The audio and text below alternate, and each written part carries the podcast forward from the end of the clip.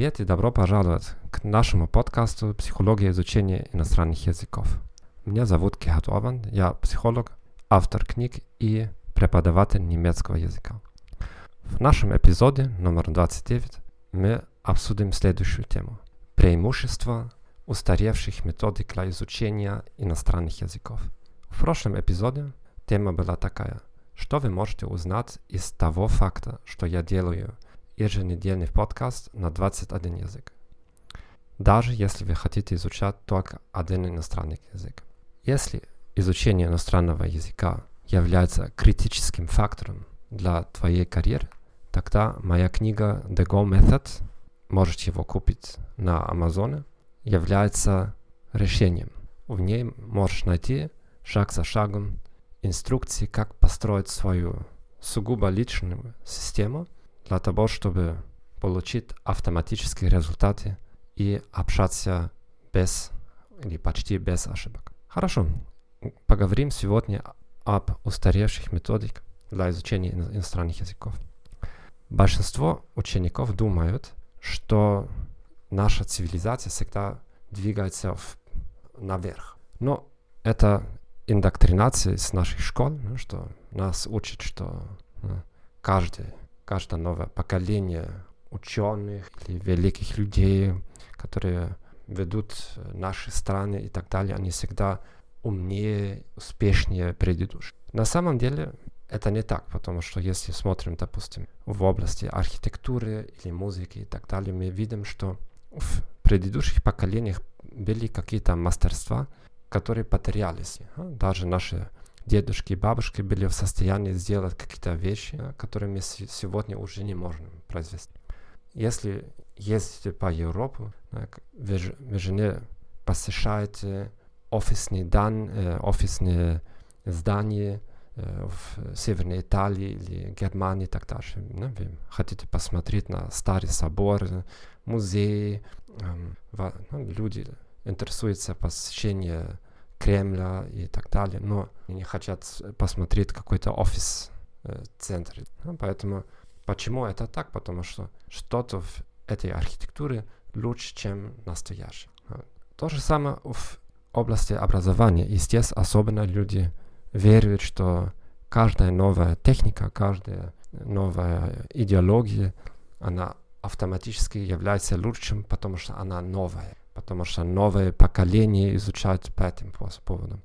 Если очень глубоко посмотреть, увидим, что большинство техник, которые нам продают сегодня как новая техника, на, самом деле очень старые техники, просто они э, делаются смартфоном и так далее, и не обязательно сами эффективные. Поэтому, если мы будем использовать техники устаревшие, где якобы устаревшие, у нас будет много преимуществ. Во-первых, да, сейчас большинство людей используют какие-то аппликации на смартфонах. Можно даже сказать, что сегодня больше людей занимаются изучением иностранных языков, потому что все стало доступнее. Но с другой стороны, большинство этих аппликаций ориентируется на массу людей, которые хотят просто развлечения, не имеют терпения, хочет что-то интересного, занимательного и так далее. И в результате имеем на нашу сегодняшнюю ситуацию, где почти весь мир занимается изучением языков, но результаты по-прежнему скромнее. Значит, большинство этих людей до конца своей жизни станут на уровне начинающих. А почему? Потому что э, эти техники, которые, которыми они используются, они для того, чтобы занимать людей, чтобы делать их зависимыми от этих аппликаций и так далее. И очень мал, э, малое количество действительно достигает какой-то уровень, похожий на э, носителя языка.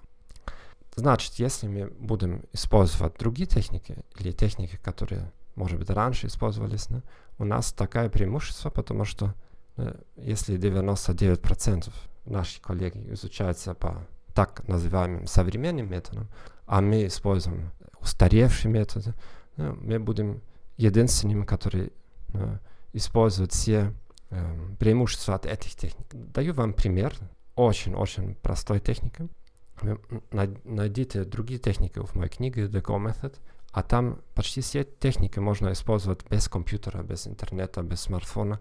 Можете быть экотуристом в Амазонасе или где угодно, а можете практиковаться ними. И сейчас будете протестировать и сказать, что так нельзя. Но я сейчас экспериментирую с такой техникой. Я просто скопирую, копирую тексты ручно.